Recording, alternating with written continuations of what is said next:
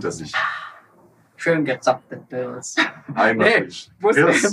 muss natürlich kein Pilz. Der Ja. Pilz. Aus der Heimat, aus Aber der äh, Heimat. wir, sind mitten, wir sind mitten im Thema, äh, in der fünften Folge sogar. Und es ist wieder ein sehr brisantes, spannendes Thema, würde ich sagen. Auch eigentlich zeitlos, teilweise leider zeitlos, weil es äh, immer wieder auch Probleme aufbringt, die nicht gelöst werden. Äh, es handelt sich um Heimat. Und äh, im Titel genannt Heimat ist Sachkunde, etwas provokativ. Auch angespielt auf die äh, Komponente, wie es in der Schule gelehrt wird, Heimat und Sachkunde. Wir kennen es doch aus unserer Schulzeit, jetzt heißt es Heimat- und Sachunterricht. Ähm, und wir wollen ein bisschen beleuchten, was ist, was ist Heimat, was, was ist das für eine, ist, ist das eine Sehnsucht, wie wird das definiert, ist es ein Gefühl, ist es, wie ist der Kulturbegriff verstanden, wie ist es in der Vergangenheit verstanden worden und wie hat es sich mittlerweile entwickelt. Ja, wir haben ja aktuell eine sehr überall Krisenherde und ähm, das wollen wir beleuchten. Ähm, ich werde dazu auf vor allem drei Bücher eingehen, die ich jetzt mal kurz, ganz kurz nochmal vorstelle. Also einmal ähm, von der Dunja Hayali, äh, das Buch Heimatland. Dunja Hayali ist ja bekannt für äh, also Journalistin und äh, sehr aktiv geht sie äh, auf Kritiker ein, die teilweise über, darüber hinausgehen, über das Erlaubte. Ähm, mit ihrem türkischen Hintergrund wird es dann auch sehr spannend. Äh, Dann haben wir noch den äh, Paul Collier, ich nenne ihn Paul Collier, vielleicht heißt er auch Paul Collier, ähm, ein, äh, einer, der bei der Weltbank äh, gearbeitet hat und das, ähm, den äh, Einwanderungsfonds äh, da geleitet hat Mhm. für fünf Jahre lang. Ähm, und der schreibt es in seinem Buch Exodus, wo er darauf eingeht, dass die An Einwanderung etwas anders geregelt werden muss. Schreibt das etwas konservativer, aber er ist nicht minder kritisch. Also es ist wirklich, äh, der hat da ganz gute ähm, Argumente. Und zum Schluss noch äh, von Günter Bödecker, Die Flüchtlinge.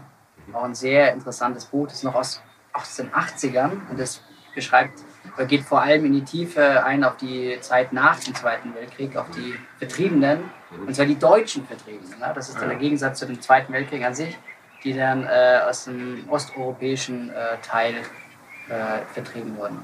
Ja, das Ganze machst du mit Sandalen. Genau, mit das ist ein, gutes, Also- ein guter, guter Spruch. Wir haben das ja auch etwas äh, eingerichtet, Also wie so ein Schrein. Richtig heimisch hier. Also wir haben ein Quadratmeter Bayern. Warum? Weil es gibt ja immer diesen Spruch von der Leitkultur äh, Bayern oder Leitkultur Deutschland. Was ist dieser Begriff eigentlich? Äh, ich kann es noch nicht so richtig durchdringen. Wir haben uns aber mal damit auseinandergesetzt, wie ist das in den Schulen verankert. Da hat sich der, der damit natürlich auseinandergesetzt. Ich habe auch ein bisschen nachgeguckt, keine Angst.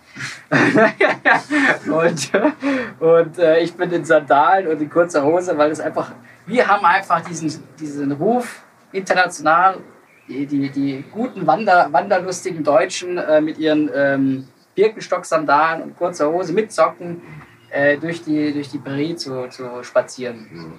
Und ich stehe dazu, auch wenn es eigentlich, also mir ist es egal, dieser Stil. Es ist einfach nur bequem. Bei mir ist es Bequemlichkeit, aber es wird gerne assoziiert. Absolut. Genau. Ja, weil wir vor allem als, als Bayern, wir sind alle Süddeutsche, du kommst aus Baden-Württemberg ursprünglich, aber bist auch schon längere Zeit hier, glaube ich. Andersrum, ich bin hier geboren in Du bist hier Bayern. geboren? Ach so. Da bin ich Dann ausgewandert. vertrieben, Ausge vertrieben sozusagen. Ja, ich bin ausgewandert äh, aus politischen, nee, aus, aus, äh, ähm, aus politischen Gründen. Aus wirtschaftlichen Gründen, würde Wirtschaft- ich eher sagen. Wirtschaft- und politische Gründen, äh, familiären Gründen vor allem. Äh, bin dann nach Bayern äh, reingeflogen, hab, äh, also geflohen, habe Asyl bekommen, äh, zum Glück, und äh, habe dann eine schöne Jugend gehabt und äh, und auch, äh, habe da die ganze, mein, mein Werdegang hat dort angefangen mit äh, Realschule, Abitur und äh, dann Studium auch. Dann bin ich wieder ausgewandert, also wieder zurückgewandert nach, nach äh, München, früher Aus Sehnsucht. nach Bayern. Ja, das ist, das, ja. ist jetzt, das ist ein guter Punkt. Wir wollen, können eigentlich gleich Sehnsucht. einsteigen. Äh, wir wollen ja, wer so, wie du so deinen Heimatbegriff siehst oder wie jeder von uns Einzelne Heimat versteht. Ich würde einfach dieses Zitat jetzt bringen von Roman Herzog. Das war als. Einstieg. Dann, können wir, dann haben wir schon so Inspiration. Ist ein äh, gebildeter Mensch gewesen äh, und äh, ehemaliger Bundespräsident. Also, listen. Mhm. Jeder Mensch braucht ein inneres Gleichgewicht, das er nicht an jedem beliebigen Ort oder in jeder beliebigen Gemeinschaft finden wird. Der Mensch braucht die Sprache als Mhm. Mittel der Kommunikation. Er braucht eine Wertegemeinschaft, die er innerlich mitzutragen vermag Er braucht die Einbettung in ein Umfeld, das ihm Heimat sein kann. Aus diesen Wurzeln zieht er seine Kraft. Aber erst der Blick auf das Neue, auch auf das andere, öffnet ihm die Welt mit ihren Möglichkeiten. Ah, es ist, also, fließt mir ein Schauder über den Rücken. Das ist eigentlich genauso, wie ich äh, zu dem ganzen Thema stehe. Mhm. Weil ich denke, man hat eigentlich sonst äh, gar, keine, gar nicht die, die, die Basis, um, ähm, um, sich, um sich irgendwie sicher zu fühlen. Ja? Also, es gehört ja irgendwie auch zur Kindheit mit dazu, dass man so halbwegs stabile Kindheit hatte, mit, mit halbwegs ähm, ähnlichen, gleichen Werten, äh, kontinuierlichen Werten, die mitgegeben wurden. Die sind natürlich auch in der eigenen Heimat begründet. Also in Mhm. dem Sinne nicht unbedingt jetzt nur die räumliche Heimat, äh, in dem Sinne, dass du halt jetzt hier an einem Ort war, sondern Heimat auch in dem Sinne, dass Familie, die Familie, was die Werte, die er mitgibt, ähm, ganze Wertegemeinschaft drumherum, also kann ich nur unterstreichen, was ihr sagt. Und das dann genau, dass man mit dieser Basis dann den Blick auf, das, die Ferne hat und dann aber auch irgendwie ähm, ja, vielleicht auch mehr Lust drauf hat, das andere ähm, auch mal ähm, mehr zu erfahren, sag ich mal. Also Also ich Ja. muss sagen, das, das hat, bestätigt absolut mein, Ja. mein Ja. inneres Gefühl auch zu dem Thema. Ja. Finde ich also toll. genau, es ist ein richtiger Punkt. Du sagst ja Gefühl, ne? Ja, ja, Also Ja. es ist ja, er verbindet ja, er verbindet mehrere Komponenten. Irgendwie, es ist, es ist eine Örtlichkeit, Mhm. also wo du dich aufhältst. Ja. Ist, es, ist es doch nur ein Gefühl, eine Sehnsucht? Ich habe verschiedene Zitate rausgepackt von äh, ja, guten Vordenkern, bekannte Vordenkern. Und ich finde, die, die beschreiben das auch sehr treffend, wie unterschiedlich diese Auffassung ist Heimat. Ich meine, das ist ein deutscher Begriff. Eher Heimat, es ist, ich weiß nicht, wie man ihn dann übersetzt in andere Sprachen. Es ist vielleicht vielleicht so ein sehr eigener Begriff. Vielleicht eher mehr so ein Gefühlsbegriff, kann schon sein. Ähm, zum Beispiel lese ich jetzt einfach mal von Goethe vor. Mhm. Äh, alle diese vortrefflichen Menschen, zu denen sie nun ein angenehmes Verhältnis haben, das ist es, was ich eine Heimat nenne. Mhm. Ja. also da kommt mir auch eher so, Er ist der Familienteil. Der Familienteil, Der Familienteil. ja, Und äh, da, wo die Wurzeln sind, äh, die Wurzeln. Freunde, Familie, sowas in der Richtung, Ja. was man halt einfach kennt irgendwie, wo man mit aufwächst. Vielleicht sind das, die ersten 16 Jahre sind da vielleicht so das, das Prägendste Ja. und dann, äh, dann, dann hat man eigentlich schon so seine Grundstrukturen eingeleitet. Bei mir war das eben sehr interessant, weil ich eben gerade mit ah, sieben Jahren war das, glaube ich, gewechselt habe. Also, also gesehen war das dann erst die Hälfte von dem Ganzen, also mehr oder weniger. Und ja, ich habe schon viel von Bayern aufgesogen, aber letztendlich bin ich dann doch, äh, habe ich dann doch mehr baden-württembergische Kultur aufgenommen. Und letztendlich habe ich aber nie, habe ich mich nie wirklich so hingebeugt zu einer von den Kulturen. Also auch, auch der Akzent, ich habe weder bayerisch noch baden-württembergisch. Ach, ja, mei. Ich will jetzt kein Beb Amina. Ähm, oh Nee, ich habe, ich habe, ich habe, also ich, man könnte, ich könnte sprechen, so mehr oder weniger. du schämst dich.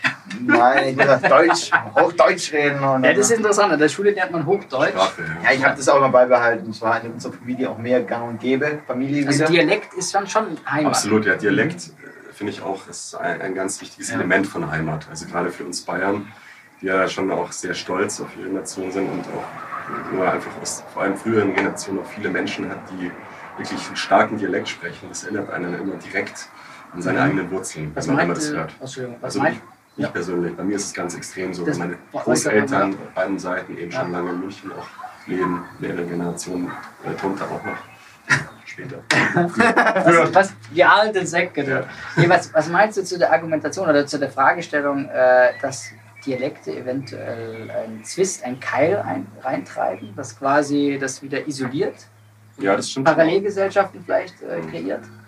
Ja, äh, zum Teil schon, aber es ist halt immer, äh, Sprache ist ja immer, sag ich mal, einer der, ähm, Die lebt, die ist lebendig, ja, die aber, ändert sich. ja, die ist lebendig einerseits, aber auch wie sie funktioniert, also hast du immer einen, der, der, der imitiert und einen, der aufnimmt. Mhm. Und wenn der eine das dann vielleicht falsch aufnimmt, dann könnte das vielleicht, genauso wie wenn, also wenn ich zum Beispiel so eine, so eine Bande von, von, ähm, von ja, eher islamisch geprägten äh, Menschen sehe, die Mhm. dann beson besonders laut reden, hat man immer das Gefühl, das ist aggressiv. Dabei erzählen die sich vielleicht gerade einen Witz oder sagen Mhm. sich gerade, äh, erzählen sich gerade, wie gut das Essen von Mama gestern Ja, war. ja. Und wir, wir interpretieren das aber als, als was Aggressives. Ja. Und genauso, glaube ich, wird vielleicht auch der bayerische Dialekt manchmal missverstanden. Ich glaube, der ist der deutsche Begriff, äh, deutsche Dialekt hat so etwas äh, Akzent, Deutsch- etwas Sprache Das ja. aggressiv Aber das ist, bayerische. es ist Ja, vielleicht auch bei den Kaltländern noch mehr. Ich weiß nicht, oder wenn man Ja. Kaltland sagen kann, äh, oder bei den nordischen Sprachen wahrscheinlich. Ähm, ja, Mhm. aber es ist trotzdem jetzt in einem begrenzten Bereich, schafft man die äh, Sprache ein, ein Heimatgefühl und auch darüber hinaus. Also wenn ich mich irgendwo anders aufhalte, also das heißt, ich, ich halte mich jetzt irgendwo in, in keine Ahnung, in Australien auf, Mhm. da wird natürlich Englisch gesprochen, aber irgendwie, äh, was, was passiert dann, wenn ich zum Beispiel jemanden treffe, der aus Deutschland kommt oder der die deutsche Sprache beherrscht? hat man so eine Grundlage, man hängt dann, also es ist tatsächlich so, dieses Phänomen, Phänomen finde ich sehr interessant, man hängt oder man, man verabredet sich dann öfters mit Deutschsprachigen oder Mhm. im nächsten, äh, nächsten Bereich, wenn man dann äh, in Australien ist und man hat jemand aus, aus Europa, dann ist es wirklich so, die sind dann vielleicht noch ähnlicher oder gerade wenn es in Afrika wäre, jetzt in extremer, dann würde man eher noch mit, mit Europäern ähm, was gleich haben, mit denen was ausmachen äh, oder unternehmen, wie mit Afrikanern. Und das finde ich, fand ich auch interessant, weil das oft vorgekommen ist. Und das Phänomen habe ich selber schon Aber hat man miterlebt. dadurch Vorurteile? Oder? Ja, das ist halt irgendwie so anders, weil, weil ich glaube nicht, dass es mit, mit Vorurteilen an sich zu tun hat. Man geht ja gerne in das Land und Mhm. man geht ja freiwillig und Ja. studiert oder lebt oder was auch immer und hat dann aber irgendwie doch einen stärkeren Bezug zu, zu den alten Wurzeln, zu der Heimat Mhm. und äh, macht tatsächlich öfters mit, äh, mit den heimischen Leuten äh, von Mhm. Europa was aus. Das spielt auch noch was sehr Interessantes mit, weil, weil es halt eben doch andere Sprachen sind. Ja? Ja. Wenn es jetzt die gleiche Sprache wäre, dann wäre das wieder ein anderes Thema. Ja? So, Mhm. also gerade Österreich und, und äh, Deutschland, man, man kann den Akzent zwar erkennen, aber ähm, das würde ja auch schon ein bisschen trennen, aber nicht so stark. Also man, man, heimisch ist es schon so ähnlich, dass, es, dass man, wenn man umziehen würde, man würde keinen Unterschied, keinen großen erleben. Mhm. Interessant geht es aber dann, wenn man dann doch einen kleinen Rückblick nehmen. Ähm, was wäre passiert, wenn, wenn, wenn man äh, Deutschland Ost-West den Vergleich macht, also von der Kultur. Das ist genau die gleiche Sprache, es sind natürlich ein bisschen andere Das Akzente. ist ja interessant, da kommen Ja. wir noch drauf. ne? Kommen wir noch, dann machen wir das Ja, nachher. haben wir auch das haben wir auch einen nachher. Film Machen wir das gesehen, nachher. haben wir zusammen gesehen, einen Film. Ja. Machen wir das nachher, weil da habe ich auch noch ein paar Sachen und im Vergleich zu Süd, äh, Nord- und Südkorea auch, wo das dann noch Okay. extremer zugespielt, Interessant. äh, zugespitzt wird, würden die Leute auf ihre eigene Familie schließen, so gesehen. Ja? Also das ist auch so, ein, so eine Frage. Ähm, in Deutschland war das nie so ein Thema, aber äh, lass uns danach Mhm. noch mal drauf kommen. Also ich würde auch zu dem Thema nochmal sagen, wenn man jetzt jemanden anderen sieht in einem fremden Land. Ja. Mhm. Natürlich was Kulturelles, auch so ein bisschen so was Verhaltenspsychologisches, dass man sich dann natürlich wieder dem, dem, was man kennt, das Vertraute, dass es einem dann irgendwie wieder anzieht auf der einen Seite, aber halt auch ein bisschen was Neurobiologisches. Es gibt da auch äh, Neuro, den neurobiologischen Aspekt, dass äh, eben Heimatgefühle durch sich einfach allgemein immer durch wiederholte ähm, Prägung manifestieren, sozusagen. Also je mehr du in irgendwas geprägt bist, Ja. je mehr du irgendwo drin bist, Mhm. also wenn jetzt, wenn du wirklich 20 Ja. Jahre lang bist, du vielleicht fertig bist, irgendwo gelebt hast, dann fällt es dir natürlich auch vielleicht ein bisschen schwer woanders, weil du da vielleicht die Heimat vermisst. Natürlich treibt es dich dann vielleicht auch mal raus auf der einen Seite, Mhm. aber irgendwo bist du halt auch irgendwie so, so geprägt von deiner Heimat, von den heimatlichen Gefühlen, dass man dann vielleicht schon auch, ich habe das auch selber gemerkt, als ich zum ersten Mal alleine, äh, ich bin nach Salzburg gezogen, Mhm. Ähm, war dann allein, ähm, auch wenn es vielleicht nur Österreich war. Äh, ich habe mich da erst die ersten zwei, drei Tage mich richtig einsam gefühlt und habe irgendwie so ein bisschen meine Heimat vermisst und dachte mir so, oh, so ein richtiger Kloß. Was hast du aber in dem Moment gefühlt? Was, was hast du für ein Heimatgefühl gehabt? Hast du gedacht, meine Familie, meine ja, Freunde, schon eher mein, so, ja, so mein, mein Wohnort? Mein, Ja, alles, alles alles, zusammen. ist ja anders, ne? alles zusammen. Mhm, alles, ne? Das, kommt, also das, was dich Wucht geprägt von, hat. Von, Ne? ja, von Dingen, die dann Ja. plötzlich weg waren. Weil ansonsten, wenn ich woanders war, hatte ich trotzdem immer irgendwo eine Assoziation oder halt, wusste halt, okay, das ist jetzt nur ein Mhm. kurzer Zeitraum. Aber wenn du halt weißt, du bist jetzt wahrscheinlich drei Jahre woanders, ist nochmal ein ganz anderes Gefühl, logischerweise. Also, deswegen sollte man es vielleicht auch nicht ganz unterschätzen, auch wenn man jetzt halt heutzutage hier überall hinreisen kann und die Mhm. Grenzen überall eigentlich offen sind und man auch viel einfache Möglichkeiten hat. Ähm, Globalisierung, Mhm. gut jetzt, also während Corona-Zeiten ist es natürlich nicht mehr so ganz so einfach, überall hinzufliegen. Aber allgemein äh, Sollte man hier nicht so viel fliegen? sind wir soll, Ja, trans, Wir sind auch für sind wir Nachhaltigkeit. so, so transnational, ja, so transnational äh, äh, aber so erschlossen, dass Welt ganz einfach ja ist, dass, dass ja viele irgendwie so der Meinung sind, ja, die Welt ist mein Zuhause. Aber Und bevor ich mich mit dem Thema Ja. beschäftigt habe, habe ich auch so ein bisschen das Gefühl, äh, ist eigentlich ein Schmarrn, weil, also, oder Humbug, weil äh, ja, Humbug. wir, haben ja, wir sind ja nicht nur bayerische ja, Zuschauer ja, ja, oder. Zuhörer, deswegen Humbug kennt, obwohl Humbug ist dann auch wiederum zu, vielleicht zu altdeutsch. Quatsch müsste ich sagen. Quatsch wäre, glaube ich. Quatsch mit Soße. Unfug. Aber, aber ich wollte dich ganz Ein einfach ansprechen, weil viele Leute, Schabernack. viele Leute bewegen sich jetzt im, im, im Netz, äh, be- benutzen Applikationen wie WhatsApp etc. und äh, bewegen sich über Kilometer oder Tausende, Zehntausend Kilometer weit Mhm. und sprechen mit Leuten. Mhm. Ist da noch eine Heimatverbundenheit, wenn du jetzt, sagen wir mal, du bist äh, jetzt in Australien und dann sprichst du mit deiner Familie, ist das die Heimatverbundenheit, die dann, Mhm. die dann aufgebaut wird, die dich dann wieder zurückführt? Reicht es? Mhm. Also die, die, die einzige nur die Kommunikation über so ein Ja. soziales Medium oder Ja. irgendwas. Dass du ein Heimatgefühl Das- Du merkst es schon. Es reicht nicht. Es erstellt wieder eine Verbindung, aber sehr schwach, glaube ich. Also, da kann ich jetzt doch äh, aus dem Nähkästchen plaudern, muss ich ehrlich sagen. Also, öfters, öfters aus verschiedenen Nähkästen. Und zwar äh, aus Neuseeland, wo ich ein Jahr lang gewohnt habe und, und dann meine Weltreise, die ich einmal gemacht habe für, ähm, für Ja, fast ein Jahr. Und ja, beides Mal ist es halt schon so gewesen, dass man hat natürlich sehr gerne mit den äh, Verwandten und äh, also der Familie und den Freunden geredet.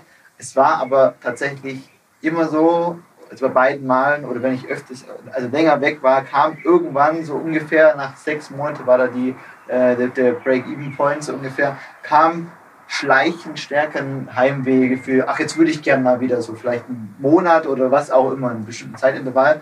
Man hatte schnell die Schnauze voll tatsächlich, ähm, aber das braucht man dann auch. Und jedes Mal, also auch von Neuseeland, wo ich da dann äh, vom Studium von Neuseeland wieder zurückkam und von der Arbeit, die ich dort gemacht habe, ähm, habe ich äh, das Bedürfnis auch gehabt. Mhm. Ich will jetzt unbedingt mal wieder zurück. Jetzt Mhm. reicht mir. Davor wollte ich unbedingt weg Mhm. und danach habe ich gesagt, oh, jetzt ist es mal wieder gut. Was genau hast du vermisst?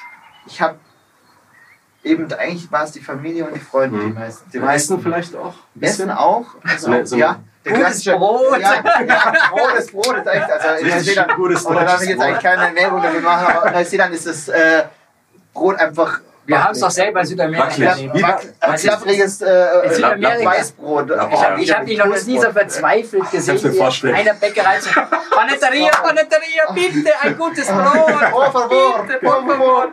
Aber nein. Kannst du dir richtig vorstellen. Ja, Das und das das nächste. Albtraum, oder? Oh ja, aber in beiden, beiden. Sachen, sowohl in Südamerika als auch in Neuseeland, gab es keinen gescheiten Döner. Ganz schlimm, die Kultur. Also da, da, die Wer, deutsche wer, wer Döner Dönerkultur. affin ist, ist Die haben das viele ne? Schafe. Haben die da nicht Schafsdöner oder so? Haben- Ja, stimmt, Das gibt's. alles nicht Ist geschmeckt. das nicht koscher? Also, äh, ich habe Halal? mich beschwert. Ich hab, in Neuseeland habe ich mich beschwert, das hatte ich der gleiche Döner. Es war vom Geschmack her, auch wenn der genauso wie er war, okay ist für die Neuseeländer, die mochten Mhm. den so, konnte ich den nicht ab. Das war einfach nicht meins. Ich habe ihn auch selten gegessen, weil das war einfach, der war so anders, hat mir nicht geschmeckt. Ja. Das ist komisch, man, also das ist so auch eine Adaption. Also wann beginnt eine Adaption an eine mh, theoretisch neue Heimat? Ich meine, viele Ja. Leute kommen ja von anderswo Ja. her. Äh, also ich zum Beispiel jetzt, ich gebe jetzt mal ein paar Zitate Mhm. zu. Ja? Einmal von dem äh.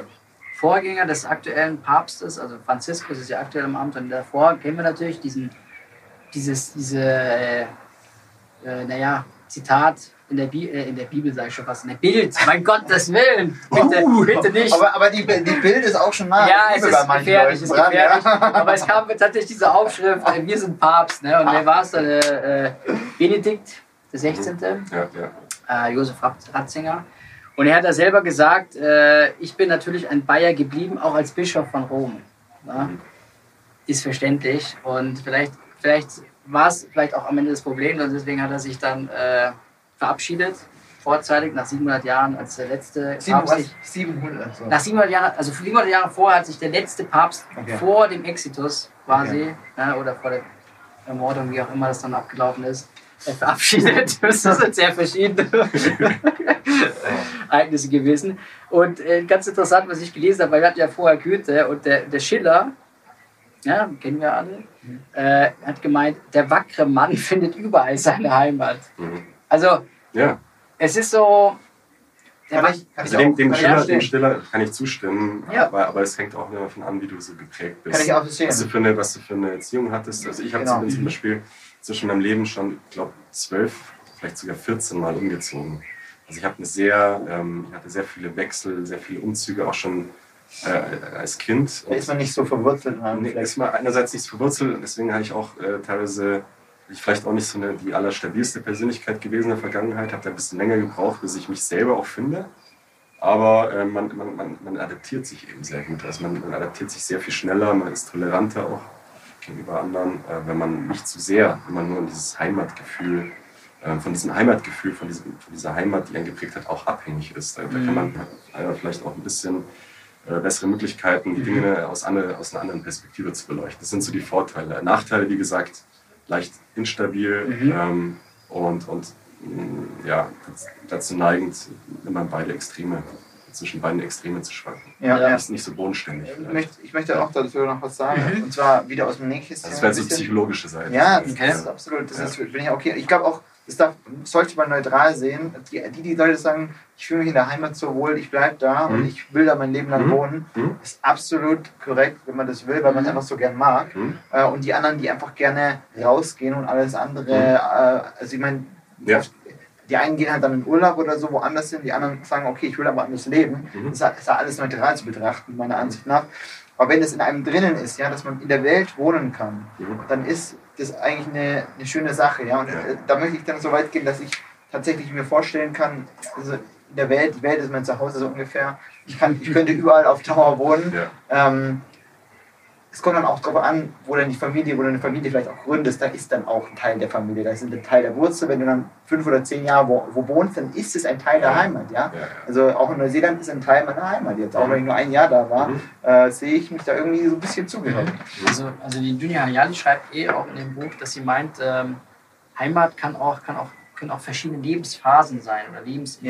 Ja, genau, ja. das ist die zeitliche Ja. Dimension. Mhm. Ja. Ja. Ja. Ja, genau, ich- ist auch, wenn du die zeitliche Dimension betrachtest, äh, ist ja Heimat eigentlich als allererstes verankert in deiner Kindheit. Ja, Und ja. dann wirst du rausgerissen aus der Kindheit und ziehst eigentlich davon. Und also eigentlich löst man sich eigentlich schon von der ersten Heimat vom Mutterleib, sag ich mal. Ja, erste war, war schön, war Ja, schön. ja. Ja, Also, so am, dann Geborgen. Nabel, Nabelschnur ab und zack, bist, du- kommst du raus. Der Realität, Das ist dann ja. erstmal äh, Erstmal böse- ein Bier. böses, Erwa böses Erwachen. Ja? So ist es für den einen oder anderen auch, wenn er, wenn er dann aus dem Elternhaus auszieht. Der eine kann es kaum Mhm. erwarten, der andere ist dann vielleicht auch erstmal so, uh, shit, äh, Ja, ja.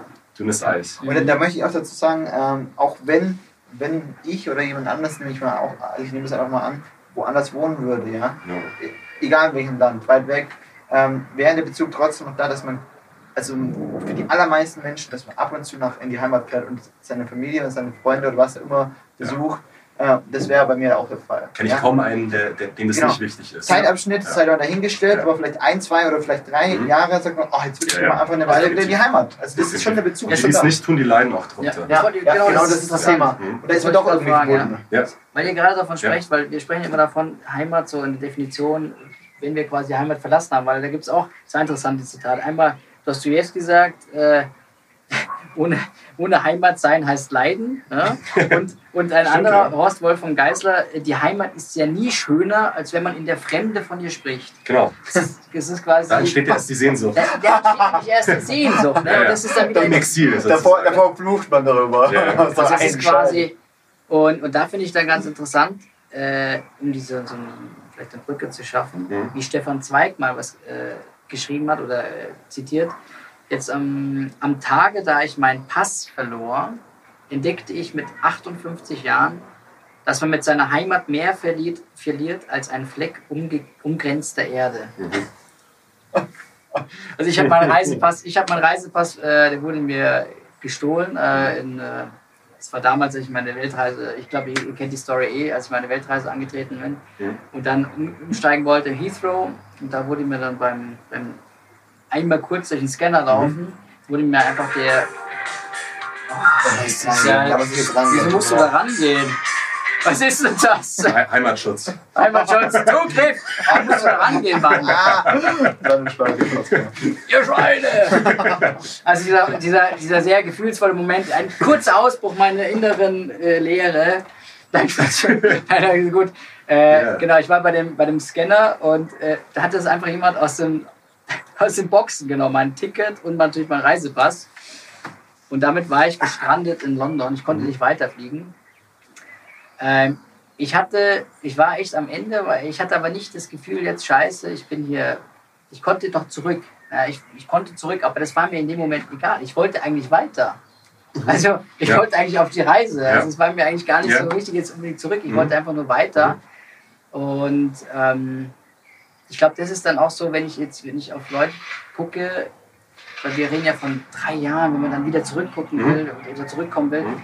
wenn Leute wirklich versuchen, aus Afrika oder auch aus, aus Afghanistan, aus Syrien versuchen herzukommen, die nehmen sie unfassbare Last auf sich, unfassbare äh, Ja. Bürde. Mhm. Und entweder, entweder zurück, zurück in die Heimat zu finden oder eine neue Heimat zu finden. Da sieht man immer, wie wichtig das ist. Ne? Das ist Wenn man vertrieben ist aus der Heimat, ne? Ja, äh, hat man an- keinen anderen Antrieb, als sich eine neue Heimat zu schaffen. ja, Oder wenn du ähm, in der Ferne bist, hast du auch immer wieder diesen Antrieb, wieder zurück in die Heimat zu kommen. Also auch genau. immer wieder nach Hause. Also das ist eigentlich immer, ist auch irgendwie so ein Spruch mit, ähm, haben wir von, von ähm, kannst du schnell im Internet nachschauen, Wie von, sagt, man? von äh, James Joyce mit dem, mit dem Nachhause. Ach je, das, das, Das das, das schneiden wir dann rein. Das wir haben ja eh noch, wir haben ja ganz vergessen, wir haben ja nur noch zwei Gäste äh, für Sie Ja. parat. Äh, die Mhm. kommen erst später. Ja. Das Ähm, hat, aber das finde ich gut. James Joyce. das können wir das noch rein, das können wir noch raus. Ja. Aber worauf ich eigentlich noch hinaus wollte, ist es auch wichtig, solche Erfahrungen zu machen, wie du jetzt mit dem Pass. Mhm. Oder auch mal in der Ferne zu sein, weil man dann eben nicht mehr dieses, diese Comfortzone von der Heimat hat. Selbstverständlichkeit. Ja, ne? ja. Das merkt man Es ist eine. Selbstverständlichkeit, aber es ist ja auch gut, wenn man solche Erfahrungen hat, wo man mal rausgerissen wird aus, der, aus der Comfortzone, wenn man sich da vielleicht auch selber erst kennenlernt. Ja, Weil diese Heimatgefühle, die in einem drin sind, die wurden ja ein, die wurden einem ja quasi von außen oft gegeben. Diese Sicherheit, Ja, ja. die man sich vielleicht gar nicht selber geschaffen hat. Und wichtig ist, dass man halt auch für sich selber diese Sicherheit hat und vielleicht dieses Heimatgefühl dann auch woanders. Also die Heimat in einem drin, also im eigenen Herzen, dass man sich Ja. selber sicher auch woanders fühlt. Aber wenn Menschen aus der Ferne wirklich Kilometer, Mhm. Ja, ja. Tausende von Kilometern auf sich nehmen, Mhm. um woanders hinzusteuern und, und verfolgt werden und, und das für sie schon eine Bürde ist. Und, Mhm. und natürlich, wenn sie dort angekommen sind, wo sie hin wollen, wo das jetzt auch sein mag, die haben natürlich trotzdem noch Sehnsuchtsgefühle. Das hat Klar. im Grunde, also ich kann mir vorstellen, das hat fast jeder Mensch, diese Sehnsuchtsgefühle, weil man einfach sich vorgeprägt ist durch einen Ort. Wir werden noch nachher hören von zwei Leuten, die, die, sind, die mehr reisen und ihre Lokalisation oder lokale also Örtlichkeiten äh, wechseln. Zwei, zwei Herzen auch teilweise schlagen, zwei verschiedene Oder mehr, Herzen. ja, mehr, Ja, zwei, genau. Wie sagt man, die zwei, zwei Herzen Doppel? Doppelherz. Ja. Musst du trinken. Nee, aber, Zwei Herzen äh, schlagen wir, genau. Die Leute, die natürlich vertrieben werden, das ist dann schlimmer. der Die, die, Zwei Medaillen auf einer Seite. die, die übertrieben werden, da ist es natürlich schlimmer. Ich meine, ganz ehrlich, da, da, die werden ja unfreiwillig, müssten die die, die Heimat verlassen. Die Mhm. wollten ja gar nicht weg zum großen Teil. Ja, und dann müssen sie quasi auf Biegen und Brechen weg. Ja? Also das ist schon mal was anderes. Ohne, ohne überhaupt die Gewissheit zu haben, dass sie dann woanders äh, mehr Glück haben. ne? Ja, und natürlich vermissen sie dann das, wo sie eigentlich am liebsten geblieben wären, so Mhm. in dem Bereich. Ja. Ja. Also vielleicht auch nicht alle, aber viele, viele schon. Mhm. Das ist natürlich auch, also wenn wir jetzt da ein bisschen auf die politische Ebene kommen wollen, ein riesiges Problem. Ne? 65 Millionen Menschen befinden sich aktuell ähm, in, ähm, also sind heimatlos. In Migration quasi, Ja, ne? sind- muss man so sagen. es ist äh, der sogenannte Human Flow. Da Mhm. gibt es auch einen tollen, tollen Film dazu, Genau. den du auch Haben gesehen wir hast. angekündigt, genau. Von, von Bye Bye. Ai Weiwei, genau. Ja. Ist, ist ein Aktivist, spannender Name. chinesischer Aktivist, oder? Genau, richtig. Der Wurde, wurde auch verfolgt. Künstler auch gleichzeitig. Aktionskünstler, genau. Aktionskünstler und Aktivist hat einen tollen Film da gemacht. Ähm, war eben vor Ort, Mhm. ähm, überall dort, wo es brennt, dort, wo diese Flüchtlinge. 2015, äh, wir spielen Mhm. auf die Flüchtlingskrise Ja, oder Flüchtlingswelle, genau. ganz Ja. böse Begriff eigentlich, weil es Mhm. dann irgendwie so wie so ein Tsunami verglichen wird. Das war irgendwie so ein, auch so ein, sagen wir mal, Versprecher Mhm. vom, vom ähm, wie heißt der, Schäuble, Mhm. ne, dem äh, damaligen Finanzminister, glaube ich, war es. Ebenfalls äh, Flüchtlingswelle aus Ja. Syrien, Afghanistan, Nordafrika, Mhm. Äh, die eben, ich meine, es gibt immer Zuwanderung, Wegwanderung, Ja. das ist ein steter Prozess, aber da war es dann eben, waren es mehrere auf einmal. Mhm. Und es, ist, es waren ja keine Wirtschaftsflüchtlinge, sondern es waren offensichtlich von Mhm. Krieg und Terror und der ganzen Zerwürfel und Zerstörung in Mhm. Syrien und anderen Ländern Mhm. äh, ähm, verursacht. Absolut. Man Ja. kann sich gar nicht vorstellen, was, was für ein Leid die da tagtäglich haben. Die wissen nicht mal, ob sie ihre Kinder ernähren können. Natürlich schaffen es die, diese Organisationen, äh, auch diese NGOs, Gott sei Dank, äh, dafür zu sorgen, dass zumindest jeder eine Mahlzeit am Tag bekommt, äh, dass da jetzt niemand verhungert in diesen Camps. Mhm. Aber es sind halt teilweise verheerende Bedingungen. Die Leute haben Krankheiten ähm, und, und hoffen halt jeden Tag, dass irgendwas passiert, dass sie weiterziehen können, dass sie die Möglichkeit haben, in irgendein Land einzureisen, das sie Mhm. annimmt. Aber diese permanente Ungewissheit und diese permanente Heimatlosigkeit, das kann man sich, glaube ich, gar nicht vorstellen, was, was, was die jeden Tag für ein Alter tragen. Da sieht man mal wieder, wie wichtig Heimat eigentlich ist. Ne? Das ist eigentlich diese Basis, also ein, ein Zuhause zu haben. Du hattest was gesagt mit, ähm, Ja, mit das, das, dass die Menschen, äh, Dach- genau, Heimat, genau, Heimat, Mhm. das, also genau, das Mhm. war der Punkt, Mhm. äh, ja richtig, genau, dass äh, Menschen neue Heimat suchen oder eben, also, oder ihre alte Heimat vermissen, weil Mhm. irgendwas dazwischen ist, sie haben keine, keinen festen Wohnsitz, Mhm. sie können nicht sesshaft werden, die sind Ja. wie Nomaden, genau. Denn, also wir waren früher Wildbeute, ne, das kommst du vielleicht nachher noch drauf, ne, vor Gibt es überhaupt glückliche Nomaden, habe ich 45.000, ja genau, glückliche Nomaden. Nee, so weit gehe ich nicht zurück. Und, und jetzt, okay, das kann ich auch, aber Weil früher so diese Cowboys, die sich die Prärie geritten sind, die waren auch Nomaden. Das war Aber das erste Bild, was ich im Kopf es ist habe. natürlich ein- so ein anstrengend. ne? souveräner Cowboy, der dann auch einfach mal mit seinem Pferd und so und dann ja. Also ja, gut, das ist, die, die Banken das ist die von- von Stadt zu die Stadt, die Romantik. Aus- die aus- Western-Romantik. Der zieht Okay. nur von, von Dorf wär- von Bank zu Bank. Ja, gut, okay, okay, okay, Das wäre voll mein Ding gewesen. Das ist, die, das ist so diese Western-Romantik, so ein bisschen Wild Westen, Der. Gatling-Gun, gell? Also wenn dann schon richtig. Aber nee, also was ich sagen wollte, ich, ich, sag, ich lese nochmal vor. Also aus, den allgemeinen, aus der allgemeinen Erklärung Ja. der Menschenrechte, Artikel 13, Freizügigkeit und Auswanderungsfreiheit. Mhm. Jeder Mensch hat das Recht auf Freizügigkeit und freie Wahl seines Wohnsitzes innerhalb eines Staates. Jeder Mensch hat das Recht, jedes Land einschließlich, einschließlich sein eigenes zu verlassen, sowie in sein Land zurückzukehren. So, Hm. Ja, das ist natürlich äh, ein schönes Gesetz, aber ähm, hat wenig mit der Realität zu tun. also ich, ich will nur gerade erinnern, weil wir haben einen Film gesehen, Mhm. Ballon, ja, oder, also der von äh, Michael Bulli-Herbig, und der spielt natürlich darauf an, wie die Menschen in der DDR ihr Land verlassen wollten und vielleicht so in den Westen rüber migrieren wollten. Ne? Und das wurde nicht erlaubt. Das heißt, im Grunde hat es auch keine Gültigkeit gehabt. Das Mhm. heißt, die wurden in ihrem Land, in ihrer vermeintlichen Heimat eingesperrt Mhm. und die Heimat hat sich gegen sie gewendet. Mhm. Also das ist ein ganz krasser Konflikt gewesen. Du hast eine, eine lokale Heimat Mhm. und da hast du, äh, weiß nicht, dann ist die, die, die, die Staatssicherheit, Mhm. Die versucht dich in dieser lokalen Heimat zu behalten. Mhm. Die mögen Und- dich, äh, die mochten dich einfach, sag ich. Die was dich, denunziert dich, spitzelt dich aus und du willst eigentlich raus aus der Heimat, weil es nicht mehr deine Heimat ist. Sie hat sich so verändert, sie hat sich gegen dich gewendet, du willst weg und du Ja. kannst nicht weg. Ja. Also das ist quasi dieser Gegensatz. Leute wollen, Leute wollen weg, weil es ihnen schlecht geht und dann können sie nicht weg. Mhm. Ähm, und wir haben das ja damals erlebt. Und jetzt wollen die Menschen, die, die aus über tausende von Kilometern anreisen, über, über Strapazen, über Mittelmeer auf sich nehmen, wollen hierher und dann verstehen wir nicht, da, da, aus, von welchem Leid sie fliehen. Mhm. Das ist so die Doppelmoral, die ich nicht verstehe. Und da sind wir fast schon wieder beim Thema Ja, es gibt, Aktualität. Ne? es gibt äh, sicherlich zum Teil Leute, die das äh, die da mitfühlen und auch was dafür tun, um Mhm. diesen Leuten zu, halt zu helfen. Aber es ist leider ein bisschen zu wenig, weil die Politik halt nicht mitzieht.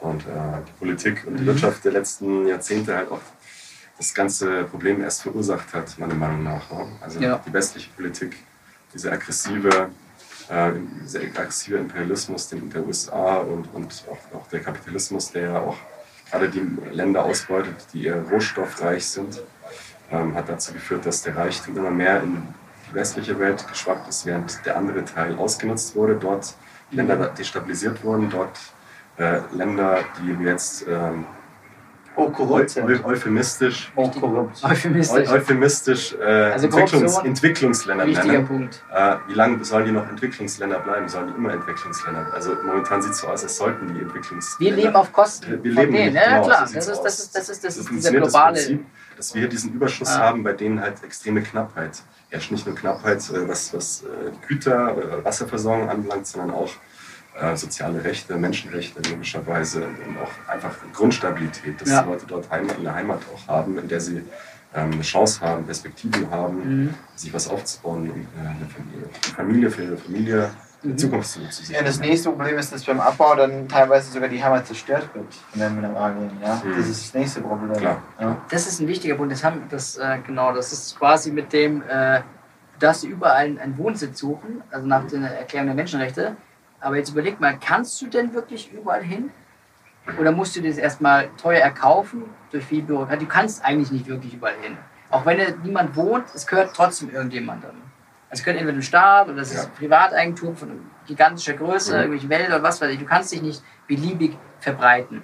In, in Brasilien teilweise passiert es da. Ihr habt ja viel von diesen äh, Waldrodungen mitbekommen. Mhm. Ja? Das wird da halt wieder schön Weidegrund und, und Viehzucht betrieben werden kann und, und was weiß ich, Viehfutter auch noch äh, angebaut werden kann, Soja etc. Da werden ganz, ganze indigene Völker, indigene Stämme vertrieben und bei denen steht eigentlich im Gesetz fest, Mhm. dass die äh, dort das Recht haben, das Anrecht, da zu leben. Was deren das Heimat, darf man was, nicht was deren Heimat ist Das schon ist seit der, das Jahrhunderten. Ist seit, seit Jahrhunderten, genau. Und dann gibt es dann so Feudalherren, da gibt es wirklich noch so Feudal, Feudalherren, Lehensherren, kannst du so nennen, Gutsbesitzer, die dann einfach mit dem Staat äh, in Deal eingehen und sagen, ja, komm, äh, nehmt euch das Land. Mhm. Und, äh, und wenn die indigenen Völker dann nicht weg wollen, dann kommen die äh, mit Schlägertruppen und vertreiben die. Radikal. Mhm. Und das gleiche passiert aber auch zum Beispiel, da war äh, interessant ein Film, also einmal Grüne Lüge, wie sie vertrieben werden in, in Indonesien für Palmölindustrie. Mhm.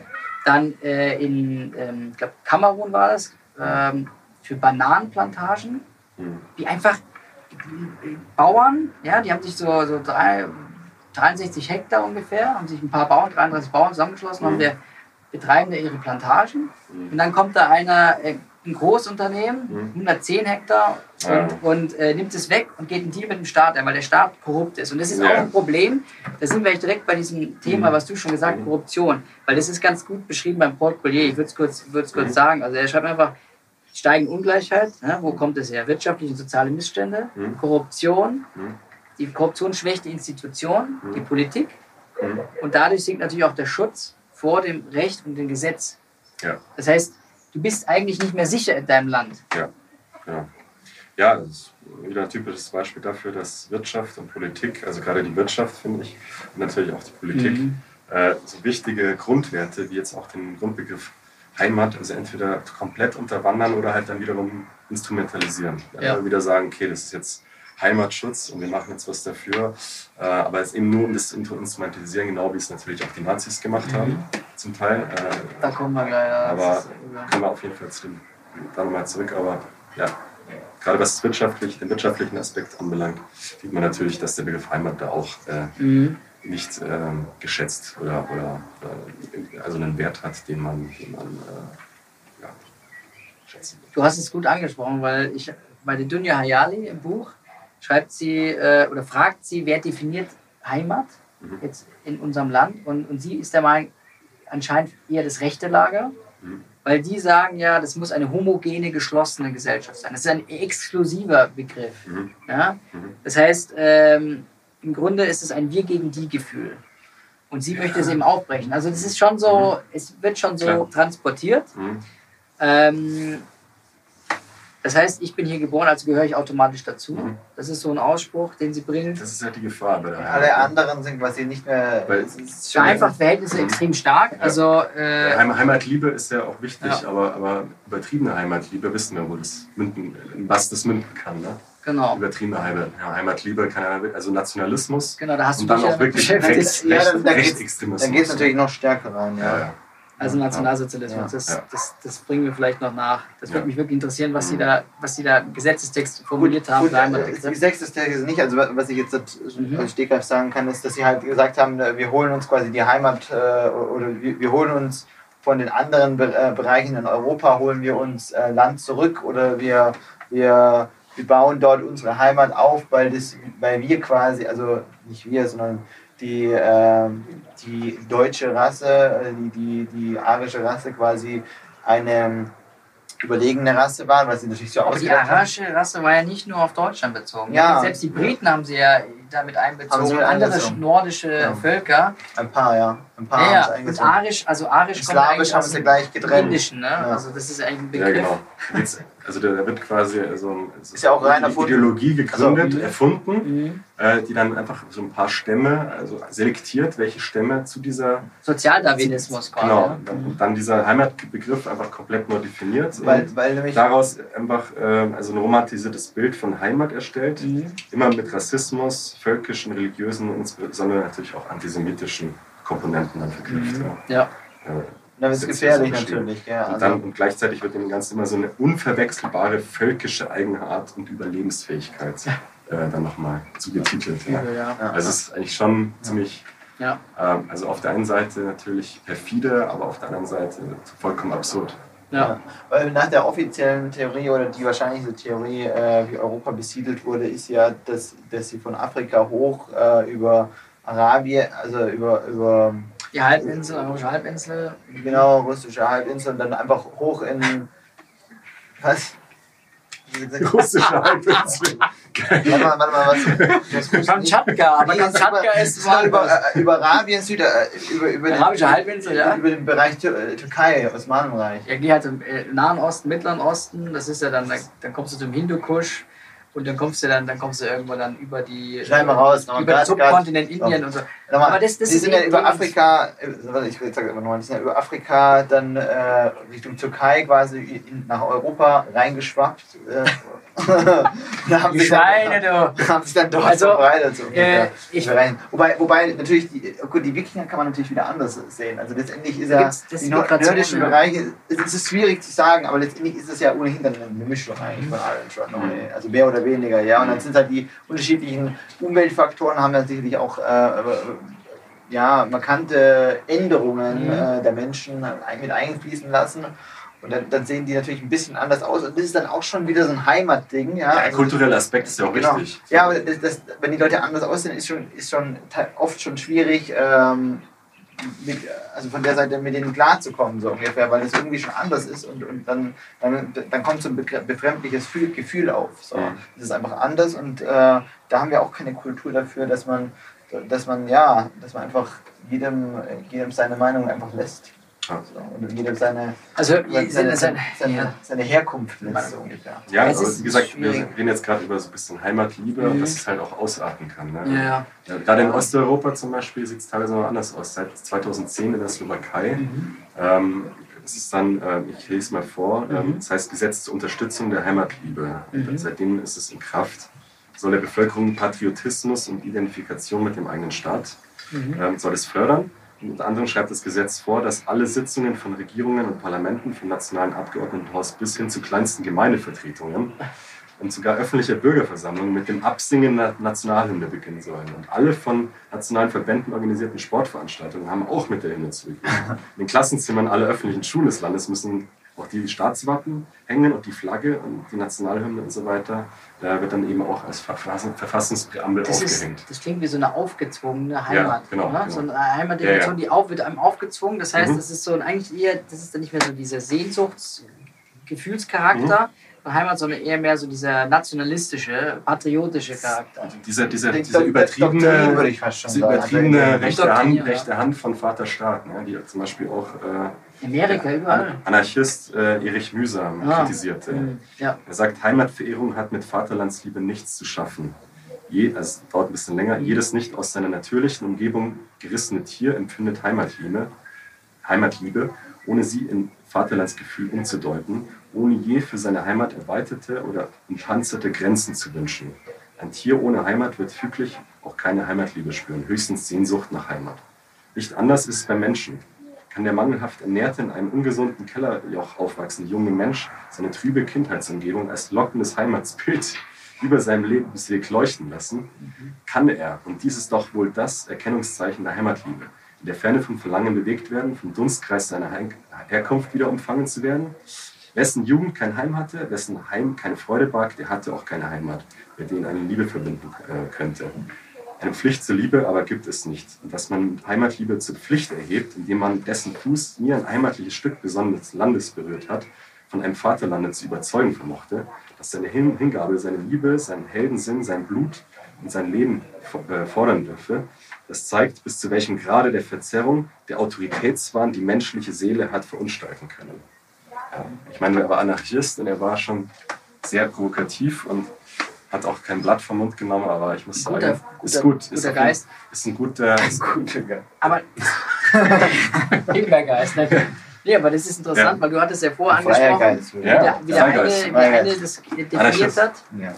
äh, wie der eine das definiert hat mit, ähm, die Heimat wird eigentlich aus allen verschiedenen Prägungen definiert. Mhm. Und im Grunde wird das ja induziert, in diesem Schritte äh, wird es, nutzt man diese Methode oder nutzt man dieses Wissen als Obrigkeit, als Autorität, als Staat von Mhm. mir aus, äh, das nutzt man das, um dieses, diesen Griff oder dieses Heimatgefühl zu prägen. Das heißt, es ist eigentlich eine ganz fiese äh, Manipulation. Ja, die haben, haben dieses, glaube ich, ich weiß nicht, ob es schon vorher, also wahrscheinlich gab es schon vorher, äh, vor den Nationalsozialisten, Mhm. aber viele schauen sich halt, glaube ich, auch so die, äh, gerade diese Propaganda-Methoden von denen, die Mhm. werden zum Teil auch heute noch kopiert. Sieht man jetzt auch. Also gerade, okay, ich will jetzt niemanden rechtsradikale Züge vorwerfen, der keine hat, aber es Ja. sind teilweise schon eklatante äh, Ähnlichkeiten. Natürlich, natürlich, natürlich. Also wenn man jetzt auf den Kontinent Afrika eingeht, ist es ständig so, dass äh, da gibt es ständig Genozide zwischen den Stämmen Mhm. schon. Ja? Also Mhm. ständig, also immer wieder in der ganzen Geschichte, Mhm. da fängt es ja schon an. Die sehen also von einem Europäer aus gesehen, Ja. sehen die so ähnlich aus. Die Kultur ist so ähnlich, ja. Mhm. Und trotzdem sind es die kleinen Heimatunterschiede auch oder Mhm. Kulturunterschiede. Also Mhm. Kultur kann man schon in Teil von Heimat sehen. Da kommen wir dann näher auf ein. Äh, auf Und Religion natürlich auch dann. Aber- Das, die Unterschiede, die, die machen dann, also die müssen nicht Hass äh, ähm, äh, erzeugen, aber sie können, weil man den an, also die andere Kultur nicht ganz so akzeptiert oder einfach den man lach, machen lässt frei. Mhm. Und äh, dann gibt es natürlich einen eine, äh, Clinch. Ja? Also gerade auch bei Religion war es immer wieder der Fall. Das war schon immer einer der größten, also ist auch ein kultureller Aspekt. Und ähm, das war immer schon ein, ein Thema, wo sich, äh, ja, wo die Menschen getrennt hat, vor allem auch, weil sie einfach einander nicht akzeptiert haben. Und ich möchte hier Kultur nochmal definieren. In dem Bereich, äh, also Kultur an sich, da geht es, ist einfach ein Teil der Heimat. Mhm. Ähm, das Kultur wird definiert von, von äh, vor allem von Wissenschaft, Religion, ähm, natürlich auch Heimat, Heimatempfinden. Dann habe ich hier noch was drin, da muss ich kurz gucken. Also, also jetzt Kultur an sich oder Kultur, Bezug, Kultur. Bezug auf Heimat? Kulturtechnik und äh, ist stetig im Wandel. Stetig im Wandel Mhm. und steht dazu im Gegenzug zu der Natur selber oder den Naturgesetzen, also muss nicht, aber zu den Naturgesetzen an sich, die ständig gleich bleiben.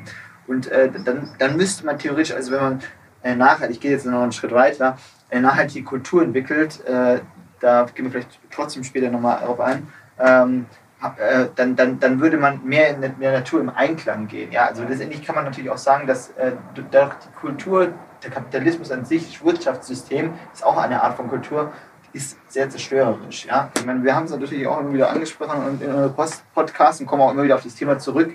Aber der Teil Kultur, den wir jetzt auch haben, der ist auch, äh, der, der wandelt sich ja ständig.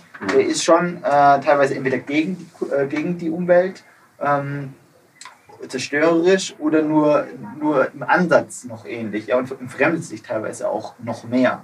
Ja, und das Ah. ist eine gefährliche Entwicklung. Okay, wie meinst du, ich habe das nicht so richtig verstanden mit, dem- mit dem Heimat dann. Also die Ideologie, Kapitalismus und so weiter, das habe ich verstanden. Mhm. Ähm, also dass du quasi sagst, diese verschiedenen Ideologien, die dort existieren oder aufkeimen, wo du lebst oder wo du aufwächst, prägen dich. Na, das ist ja das, was, du, was der Moritz ja gesagt hat, Ja. und Moritz hier. Äh, ich, muss, ich muss bei dem bleiben. ähm, nee, also das, das absolut verstehe ich. Das mit dem mit Afrika ist immer so schwierig, da- das nehme ich auch ungern das Beispiel, weil im Grunde haben wir ja als, als europäische Kolonialmächte im, im Imperialismus im Grunde da alles so willkürlich aufgeteilt und Grenzen Noch schlimmer. Noch Und dadurch schlimmer. haben wir eigentlich die Konfliktherde erst richtig Aber angeheizt. die haben auch Ja. davor, die Stämme haben auch Aber davor. das ist jetzt, also das ist quasi so äh, nichts, keine Ahnung von Heimat Mhm. äh, und einfach mal Grenzen setzen. Und das ist ein interessantes Thema, weil Grenzen eigentlich, es kommt auch in dem Film äh, Ai Weiwei. Kannst du dich noch erinnern? Human Flow? Genau. Ich habe den nicht angeschaut. Nee, ich habe es aber, Ja. ich, ich habe es mir aber extra aufgeschrieben, weil ich fand es eine interessante Zahl. Mhm. Und zwar äh, 1989 gab es circa elf Länder mit Grenzzäunen. 2016 waren es circa 70 Länder. Mhm. Ja? Dann auch im anderen Buch gelesen, Harald Welzer schreibt er seit 1989 circa 50 neue große Mauern weltweit Mhm. gebaut. Und das nennt er also als Endzivilisierungsphase oder Prozess, Ja. was wir hier leben. Ja. Also mehr noch diese Abgrenzung. Also es ist nicht, es Ja. wird nicht zusammen, sondern Mhm. irgendwie ganz viele kleine Heimaten Mhm. geschaffen und das reißt alle mit in Konflikt. Ja. Weil es wird, der Heimatbegriff wird, wird nicht mehr als Sehnsucht, als Gefühl äh, verstanden, sondern es wird einfach nur noch äh, von außen extrinsisch festgelegt, Mhm. das ist deine Heimat, Mhm. das, so hast du zu sein. Mhm. Du bist eigentlich dann nicht mehr frei in deinem Geist. Also also für mich ist es auch ein Zeugnis Mhm. Ja. dessen, dass, äh, dass wir halt auch verheerende Missstände in dieser Welt haben und dann also teilweise die Heimaten, also gibt es ja kein, gibt es übrigens kein Plural von Heimat. Das heißt interessant. Auch die, also die Heimat, Heißt, die ja, Heimat, also die Status. mehrere, Heimat. Cool.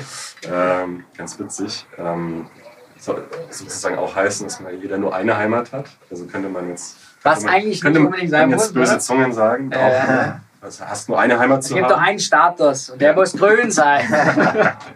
Du bist Deutsch und wirst es immer bleiben. Egal, ob du 20 Jahre nach Neuseeland emigrierst oder nicht. Das ist die Sache. Verstanden. Ah, ja, genau, Nein, Spaß. da kommt wieder das Thema. Nee, aber- Du bist Weltmensch, bist Aber das ist für mich, äh, bist. das halt Einfach ein Mensch von der Welt, so. die eine Heimat der anderen Wie überlegen jeder. ist. Ne? Aber man fühlt sich jetzt auch, äh, also hat glaube ich jeder Deutsche auch schon gehabt, äh, dieses Überlegenheitsgefühl, dass wir, dass Deutschland schon irgendwie die coolste, das coolste Land ist. Heimat, wir machen es am Hey, besten. Logan! Hey. So würde ich nicht sagen, aber. Und, aber und, äh, also, also, also nicht so, dass das. Genau. Da gibt schon, es gibt schon so, so viele gibt schöne genügend, Deutsche, die auch so, die auch so ähm, in, Urlaub, in Urlaub gehen. Also dann auch wirklich als Ah, okay. Touristen ähm, Sandaletten, ähm, mit, dicker Hose, mit dicker Hose auftreten und, und, und sagen, Fukuhila. ich bin Deutscher und äh, ja, das war's. Also Natürlich Ja, lebe ich am liebsten. mit Stolz nach außen tragen, ja. Ganz klar, aber, aber, aber nicht so, sich im übertragenen Sinne, ja, dass halt gerade die Heimat, äh, die dann besser ist oder wirtschaftlich auch besser, die andere Heimat ausnutzt. Sonst wären wir jetzt nicht an diesem Punkt, Mhm. dass es heimatlose Menschen gibt, die, in, die äh, Wohlstandsoasen geben, die ihnen die schöne Heimat versprechen. Jetzt immer mehr hinsteuern. Und jetzt haben wir selber das ausgemachte Problem, steht jetzt quasi vor der Tür. Mhm. Ähm, und, und wir machen aber die Tür zu. Logischerweise. Ja. Also, das heißt logischerweise, zynischerweise, aber auch irgendwie Die Heimat schützen. irgendwie dumm. Ja? Irgendwie dumm, dass, weil man hat ja selber lange genug Zeit gehabt, sich darauf vorzubereiten. Es gab genügend Statistiken, die gezeigt haben, dass der Flüchtlingsstrom, äh, die Flüchtlingsströme immer stärker ansteigen und immer mehr Menschen mitbekommen, dass Europa die Wohlstandsinsel schlechthin ist. Also dann waren wir so schlecht Ja. vorbereitet auf Ja. das Ganze. Okay. Also Also, eigentlich Ja. Was, wolltest, was willst du noch sagen? dementsprechend aber wieder nicht weitsichtig genug gedacht Das in der ist Politik. selten. Im Klimawandel überall. Ja. Aber darauf kommen wir ja noch. Auch noch. Guck mal, so viele Was, was wolltest du Ich was wollte zu zu, dem zu Thema deinem sagen? Thema noch vorher was sagen, äh, Mhm. gerade mit den, äh, dass, dass neue Länder entstehen und neue Grenzen, damit auch neue Konfliktpotenziale. Das war auch, da war auch ein, ich würde fast schon, also ich ich hätte jetzt schönes Beispiel gesagt, aber es ist eben kein schönes Beispiel. Verstörend. Ein sehr verstörendes, ein schreckliches Beispiel eigentlich.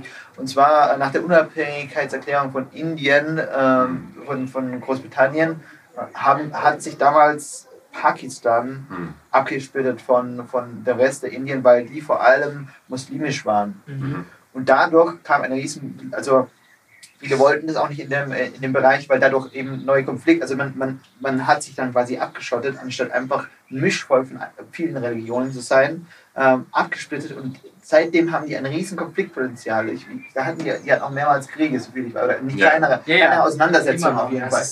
Und Ja. das ist genau das Thema gewesen, wo man damals geredet hat, das könnte ein Problem sein, ähm, dass, dass die beiden Regierungen aufeinander losgehen, obwohl es eigentlich ein Volkesbereich Und da waren ja. quasi Ideologien in der Religion- das Hindernis. Ne? Die waren, die waren Mhm. sehr, vor allem überwiegend muslimisch, ohne zu sagen, die, die Religion ist schlechter oder besser, äh, sondern die waren einfach überwiegend und wollten deswegen abgekoppelt sein, äh, während äh, Indien an sich äh, mehrere Religionen hat und ähm, natürlich wollten Teil, Teil von den Nationalisten auch sich abkoppeln von, von, äh, von Pakistan. Das ist kein bisschen besser, aber dadurch, dass sie sich getrennt haben, hat sich das nicht vermischt, wie, weil eigentlich sind sie ja vom, vom, von der Genetik her ähnlich, also gleich, ein sehr gleiches Volk, ja, äh, haben die sich getrennt und dadurch ist eine, eine Abgrenzung entstanden und der Konfliktpotenzial, ja. Und sonst wäre das wahrscheinlich komplett weggefallen irgendwann oder man hätte sich dann einfach äh, da mehr vermischt in dem Bereich und dann wäre das gar nicht so aufgefallen, ja. Ähm, aber das, das war auch ein riesen negatives Beispiel, wo, wo das eben sehr, äh, solche Grenzen, Heimatgrenzen, äh, dann zu sehr großen Konflikt äh, geführt hat. Ja. Immer noch. Ähm, Ich würde es gerne noch äh, so sagen, dass Gewalt meist auch Gegengewalt auslöst und so weiter. Das ist Mhm. eine Ja. Kette. Mhm. Und das ist natürlich klar, man hat, oder generell, das lernt man halt leider auch nicht in der Schule, ähm, umgekehrt wäre das, ist das meistens eben auch der Fall. Ja? Mitgefühl oder Freundlichkeit, Barmherzigkeit, wie auch immer man es nennen will, Mhm. löst dann meistens auch die gleichen Werte wieder aus. Ja?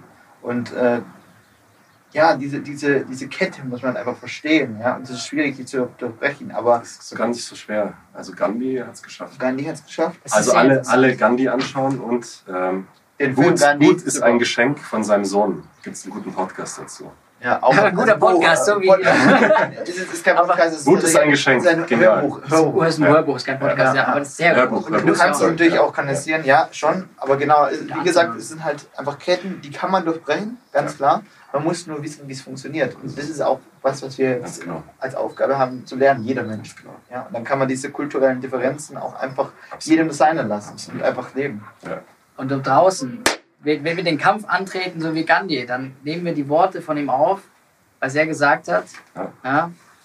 Erst ignorieren sie uns, dann belächeln sie uns, dann kämp Kämpfen- bekämpfen sie uns Kämpfen sie uns, und dann gewinnen Dann wir. gewinnen wir, ja. Ja. Sehr schönes, sehr schönes Zitat. Übrigens ein geiles Zitat.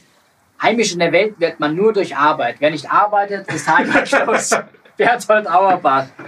Und damit sind wir zurück in der nächsten Session. Äh, willkommen. Das äh, ist, glaube ich, ein schöner, äh, bisschen, bisschen, bisschen lösender, krampflösender von diesen äh, jetzt gesprochenen äh, glaub, Worten zu dem, zu dem Thema Vertriebene und Flüchtlinge, was uns natürlich aktuell wieder äh, absolut tragisch konfrontiert. Ja. Du wolltest was sagen. Ja, weil du jetzt auch gerade im Sudetendeutschland warst, Mhm. gab es ja dann für, den, für, die, für das andere Volk, was, was ja unterdrückt, Mhm. ähm, versklavt fast schon wurde Ja. und, und als- zum Teil auch ausgerottet, ähm, gab es ja dann einen Lichtblick, weil man dann wieder eine Grundlage hatte zu sagen, okay, wir haben ja, waren immer heim- heimatlos, die Juden. Ja. Ne? Und dann hat man eben diesen Staat äh, Israel mit Palästina und so weiter gegründet. Mhm. Da haben wir auch jetzt leider wieder die aktuell selben Probleme, ne? dass, da, dass es da auch wieder um territoriale Ansprüche geht, religiöse Ansprüche. Kulturelle Differ äh, Differenzen. die, die ähm, Konflikt, kriegerische Konflikte äh, herbeigeführt haben und ähm, andauern bis Mhm. zum heutigen Tag, Ja. ähm, wo man auch eigentlich wieder einfach, ja, ist immer die Frage, ne, was, wie, man, wie man sowas löst, weil es so tief verwurzelt ist, äh, da die Armut äh, zum Teil auch eine große Rolle spielt und so weiter. Ja. Ähm, wie, man, wie man solche Konflikte löst, aber es geht wahrscheinlich auch immer, es geht nur durch Kommunikation, durch aufeinander zugehen Mhm. äh, durch, durch, durch Politik, die nicht spaltet, sondern eine Politik, die, ähm, die äh, aufeinander zugeht. Das geht jetzt einfach mal größtenteils. Aber das war natürlich auch damals, äh, auch schon vor dem Zweiten Weltkrieg, war es ja auch ähm, ähm, ein Riesenthema, sage ich mal, ähm, Mhm. Diese die sogenannte Diaspora. Mhm. Ähm, damals ähm, für, für das gesamte Judentum, die eben einfach wieder zurück wollte in ihre alte, alte Heimat. Ne? Ähm, und eigentlich alle im Exil gelebt haben und dann äh, nach dem Zweiten Weltkrieg dann äh, die gesetzliche Grundlage geschaffen haben, um wieder eine Heimat zu finden. Sieht man mal, wie wichtig es auch für einen speziellen Stamm oder für eine ethnische Gruppe ist, einfach eine Heimat zu haben, weil die Mhm. sich sonst ja, logischerweise auch benachteiligt fühlt und immer auf der Suche und auf der Flucht ist. Ja, jetzt, jetzt ist die Frage für mich, wer will wieder Bezug auf äh, heute finden. 1964 Mhm. wird der eine Millionste Gastarbeiter Oh, aus ja. Portugal, Mhm. Armando Rodriguez, begrüßt mit einem äh, Empfangskomitee ne, und bekommt ein Moped geschenkt. Und äh, 50 Jahre später, gute 50 Jahre später, sehen wir in den Medien äh, das Abbrennen von Flüchtlingsheimen. Mhm. Und da muss man sich fragen, was ist der Unterschied zu damals, Mhm. zu heute? Was hat sich Mhm. geändert? Ähm, ist es, das wollen wir jetzt mal ein bisschen Mhm. beleuchten. Und Mhm. dann wollen wir natürlich darauf eingehen, was, äh, was wird denn heute auch gelehrt jetzt in den Schulen? Ja, da wolltest du noch was dazu sagen. Ich sehe, du liest dich noch gerade ein. Ich fange gerade an zu recherchieren. ähm, Das genau. ist halt die, erste, äh, die, die neue Generation. Ja. Die machen immer alles just in time. Just in time oder äh, zu spät. Was, was, Prokrast. Prokrastinierer, ja. Nein, das meine ich nicht tatsächlich. Also normalerweise. also Fakt ist, ja, Fakt ist, dass... kenn ich nicht. Ich wollte dich nicht diffamieren. Nee, kenn ich Nein, nicht. Leute, hey. äh, auseinander, auseinander. Komm doch her, Junge. Kultur. Also Fakt ist, wir haben Behalt noch deine Kultur bei dir. Dann komm ich rüber und zeig dir meine Kultur. Kulturbeutel. ich schwatzte meine Kultur auf. Das Kultur hatten wir auch schon im ersten Podcast, ich Warum heißt es eigentlich Kulturbeutel? Hast du schon mal überlegt?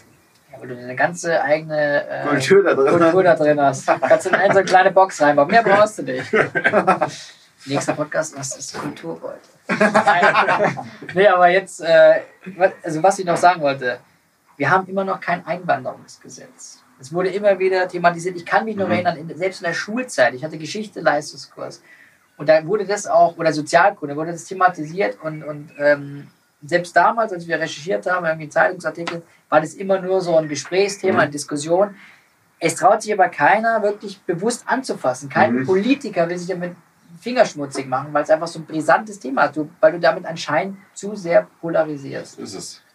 Ja, weil, weil es ja auch was sehr Emotionales ist. Ne? Also Mhm. der, äh, der Begriff ähm, Heimat hat ja auch eine, eine, nicht nur eine räumliche, nicht nur eine zeitliche, sondern eben auch eine emotionale Dimension. Und, und es gibt einfach einen beträchtlichen Teil der Gesellschaft, die einfach auch Angst vor dieser Multikulturalität hat. Angst davor hat, gibt es ja auch Bücher wie von Sarrazin, dass sich Deutschland abschafft, Mhm. dass die Werte verloren gehen. Ich hatte sogar ein Gespräch mit einer Frau damals, als ich im Lotto gearbeitet habe, die Mhm. halt wirklich ähm, fast schon in Panik äh, berichtet hat, dass sie das absolut lächerlich findet, wie Frau Merkel der ganzen Sache umgegangen ist und auch Angst davor hat, äh, dass vielleicht ihre Enkelkinder äh, in, in Deutschland lebt, äh, mit dem sie nicht mehr leben möchte, dass sie eigentlich quasi froh ist, dass sie bald stirbt. So ungefähr. Mhm. Also richtig extrem. Mhm. Ähm, und ähm, einfach diese, diese Abschaffung der Leitkultur, eine Angst vor Diversifikation auch. Diversifikation. Was meinst du damit? Diversifikation. Ähm, Die Vielfältigkeit. Vielfältigkeit. Also Multikulti. Ne? also dann eigentlich auch fast schon wieder die Rasse. Ne? Also ist dann echt, Dieser Rassebegriff ist ganz gefährlich. Ja? genau.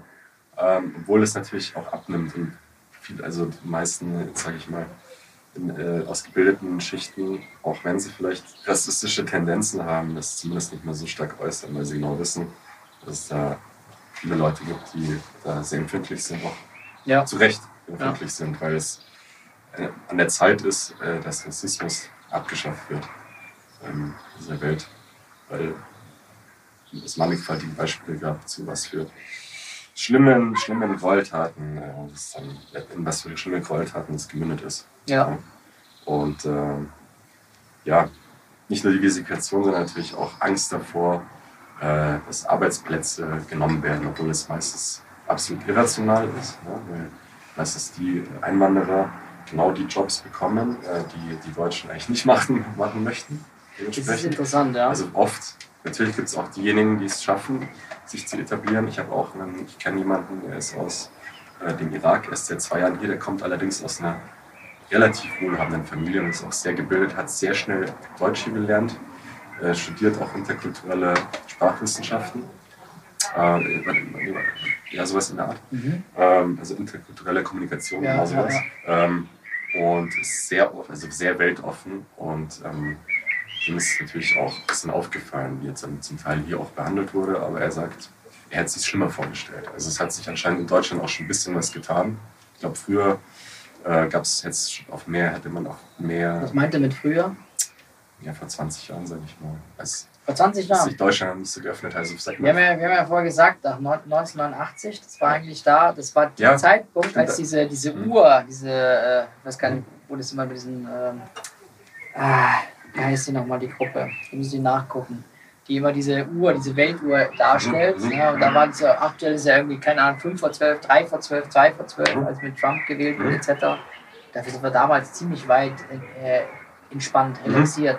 Mhm. Also das war äh, direkt um, um, mit, dem, mit dem Mauerfall. Das Mhm. war so ein Symbol ja. der Freiheit, der Mhm. Lösung von diesem, diesem krampfhaften Heimatdenken. Ja. Ähm, ich überlege, das war, wenn es damals so war, dann und sich das jetzt so Mhm. verschärft Ja. eigentlich. Ja, ich, ich weiß nicht. Also ich finde es interessant, was, was der Paul Collier dazu schreibt, weil er sieht eben diese, das Problem nicht in der, Wand, der Zuwanderung oder Migration, er sieht das Problem in der Massenzuwanderung. Dass man das einfach, dass man da keine Akzeptanz bekommt von der Bevölkerung. Ähm, du hast ja gesagt, ja, die, die übernehmen die Jobs, die keiner nehmen, übernehmen will. Die Sache ist die, die kommen natürlich, meistens haben natürlich noch nicht die Sprachkenntnisse, vor allem wenn sie in ein Land kommen, nicht, das nicht englischsprachig ist, haben Mhm. das auch nicht in der Schule gelernt meistens. Dann nehmen sie erstmal Jobs an, die irgendeine Produktion oder Mhm. Küche oder irgendwas Mhm. Einfaches Mhm. ist. und sind natürlich dann Konkurrenz, Wettbewerb für die anderen Ja. quasi schon im Land. Geborenen, also in Deutschland zum Beispiel. Mhm. Und, äh, und dadurch kommt schon diese, dieses äh, Wir gegen die Gefühl. Ne? Mhm. Das ist schon diese, diese Angst davor. Das heißt, so, so hast du das Problem, ähm, das er beschreibt. Mhm. Interessant ist aber auch, dass Einwanderer auch unfassbar motiviert sind, Ja. unfassbar engagiert und, Mhm. und wirklich, äh, die, die wollen das zurückgeben. Ja? Die Ja, wollen ja. zeigen, dass sie, dass sie Mhm. dankbar sind. Mhm. Ähm, interessant ist zum Beispiel ein Fakt oder eine Statistik, die in dem Buch vorkommt. In London werden heute 70 Prozent der teuersten Häuser und Wohnungen von Migranten gekauft. Ne? Okay. Also es ist nicht so, als würden die da irgendwie würden die auf den Taschen sitzen. Die Mhm. sind da eigentlich sogar die Mhm. besser verdienen. Okay. Da kommt natürlich dann diese zweite Komponente. Ja. Die vergleicht man sich mit denen, oh, warum, warum sind die so gut und warum, nur weil die so viel Ja, ja. arbeiten und so. Das sind ja teilweise Migranten schon Ja. vielleicht aus der dritten Generation oder sowas. Genau. Also es sind jetzt, also die, die Flüchtlinge, die jetzt 2015 angekommen sind, Mhm. Hätte ich gerne mal eine Statistik. wie Viele von denen es geschafft haben, äh, sich einen guten äh, Lebensstandard zu schaffen und jetzt nicht von, von, vom Staat abhängig sind in irgendeiner Form oder so. Mhm.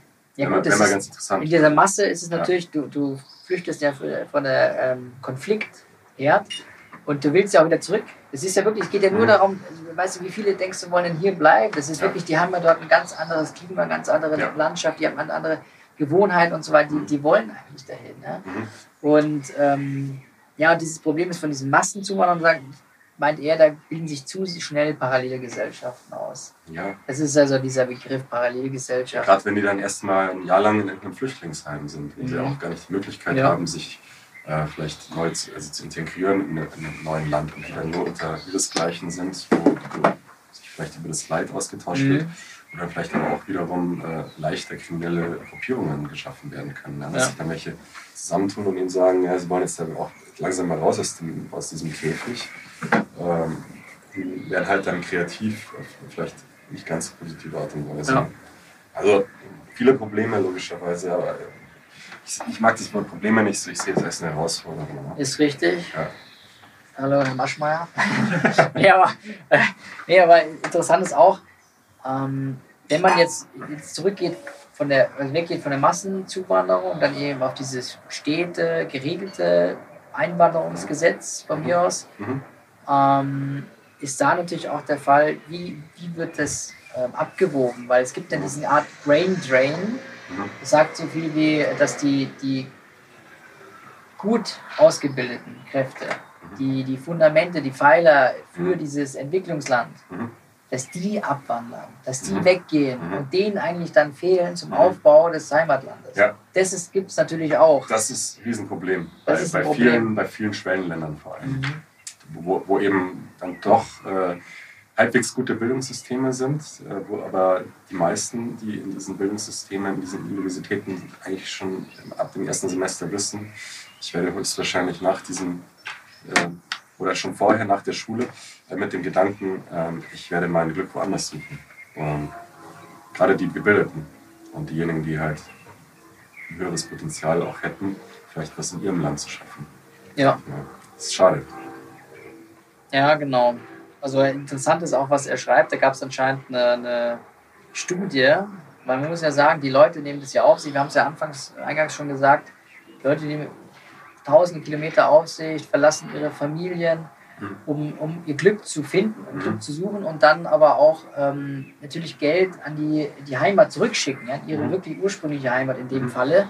Mhm. Äh, und da hat man dann gesehen, die haben eine starke Sehnsucht nach der Familie, nach der Heimat. Und dann äh, hat man festgestellt in der Studie, dass die wirtschaftliche Situation sich zwar verbessert, Mhm. aber im Grunde das Glück sinkt.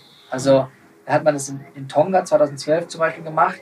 Ähm, die sind äh, nach Neuseeland, von Tonga nach Neuseeland. Mhm. Und vier Jahre später äh, hat man dann festgestellt, die sind 20 Prozent unglücklicher. Also so, wie man es jetzt im Okay. Wert jetzt mal darstellen kann. Okay. Also es ist kein Glücksgarant. Also das heißt, die Mhm. nehmen ja auch was auf sich. Ja, ja, klar. Ne? Also das ist auch, wenn du deine Heimat verlässt, kann es Mhm. auch Mhm. psychosomatisch sich auswirken. Mhm. Ja, so viel, so viel zum Thema äh, Migration. Äh, jetzt, noch mal, jetzt kommen wir gleich mal wieder zu unserem heimischen Heimatbegriff, wenn man so sagen kann. Ich würde gerne der überleiten, indem ich ein Zitat auffasse von Joachim Gauck. eine auch eine etwas polarisierende Gestalt äh, unter den Bundespräsidenten, ähm, aber bekannt als Pfarrer oder Priester, weiß ich gar nicht, ich glaube Pfarrer. Ähm, zum Zitat, wenn wir in der großen, weiten Welt sind, empfinden wir uns als Europäer. Wenn wir in Europa sind, empfinden wir uns als Deutsche. Und wenn wir in Deutschland sind, empfinden wir uns als Sachs oder Hamburger oder Bayer. Ja. Und das kann man immer so Kann man immer weiterführen. weiterführen, ja, logischerweise. Ja, wie ist Bayer, dann Münchner und Mhm. Münchner, Sendlinger hier. oder Genau. Schwabe. Jetzt wissen die Leute, wo du wohnst. Das ist natürlich. Ja, in Schwabing auch. er wohnt äh, in. Nein. Äh, und deswegen jetzt auch zu dir, Mette. Ähm, du hast dich ja auseinandergesetzt mit Heimat und Sachkunde, beziehungsweise Sachunterricht Sachkunde, ja, das heißt, mit, das heißt Sachunterricht mittlerweile. aber man Du hast mit jemandem gesprochen auch, ne? Du hast Ja, eine, eine alte Bekannte, die ist. Lehrerin, Grundschullehrerin, Mhm. genau. Und da habe ich mal gefragt, äh, hier gerade aus meiner alten Heimat auch, Mhm. ähm, äh, Geislingen, ja. Mhm. Das Geislingen, da ist, äh, das ist sehr, da ist man sehr verwurzelt, das ist sehr Heimat. Willst du noch äh, deine ist Adresse kurz sagen? Ja, und zwar, Hans-Albert-Straße. äh, ja genau. Übrigens, die Döner äh, in, in Geislingen sind immer noch die besten, gell? Das ist ein Haupt, da kommt kein, egal, auch in München, kommt keiner an die Geislinger Döner ran. Also Das ist ja daher während Corona, Ja. weil, weil die ja Handschuhe tragen müssen. Schmeckt dann anders. Ah, schmeckt der anders, ja. Weil du Das hast- ist dieser schlechte Witz einfach. Du hast auch Ah, das Desinfektionsmittel drauf, oben auf dem Brot, Keine Sorge, bald schmeckt er wieder Oh. normal. Ja. Okay. Da gibt es Soße, da gibt es äh, scharf, ähm, dann gibt es Joghurtsoße und dann gibt es einmal Desinfektionssoße. Fertig. Gut, äh, dann fangen wir mal an. Fang mal an. Fang mal an mit deinem gesunden Essen. Gut, und zwar, ähm, und zwar, und zwar geht es in Heimat- und Sachkunde, wir sagen aber, na, das Fach immer noch so heißen würde, geht es vor allem ähm, darum, dass man vor allem in der ersten und zweiten Klasse dann wird über den Wald, über Tiere gesprochen an sich, wie, wie das zusammenhängt und was für Tiere wir in den heimischen Wäldern haben, äh, Das ist gut. was für gefährliche Tiere. Weil es ja auch Der- Heimat. Der Teil, Ja. der Teil mit den gefährlichen Tieren bleibt aus, letztendlich. Also, Bei uns schon. Ja. ja. Der, Das ist der, die gefährlichste Gefühle, die Kreuzspinne. der Rotfuchs ist beheimatet Ah, im, im, Schwarzwald. gefährlichste Hat man Tier ja immer wieder anscheinend, in, ja. habe ich letztens erst gehört, das gefährlichste Ti- Tier ist das Reh oder das Wild. Weil Gefährdet. Das gefährlichste Tier Wegen für den Auto, Menschen. Ist Ja, weil, weil, weil anscheinend, ich weiß nicht wie viel, 30, äh, glaube ich, äh, 30 pro Jahr an, an Wildunfällen sterben Menschen, ist das das Das ist gefährlichste schlimm. Tier. Die müssten wir eigentlich müssten wir eigentlich ausrotten. Das ist ganz, also, wir müssen, wir müssen die Menschen schützen. Vor den Rehen. Die Rehe, das sind die Problemrehe, die die müssen zum Abschluss freigegeben Die laufen werden. zu oft zu, zu Auto. Ja, ja. Genau. Äh, Die Pflanzenwelt geht bei ein, äh, welche, Blüten wann oder welche Pflanzen wann blühen, Frühblüher insbesondere, ich weiß auch nicht warum die. Und äh. Also du musst Ja, nicht unbedingt ins total ins Detail. genau, gehen, wir nicht ganz ins Detail. Äh, dann Feuer, wir gehen auf, äh, auf Feuer ein.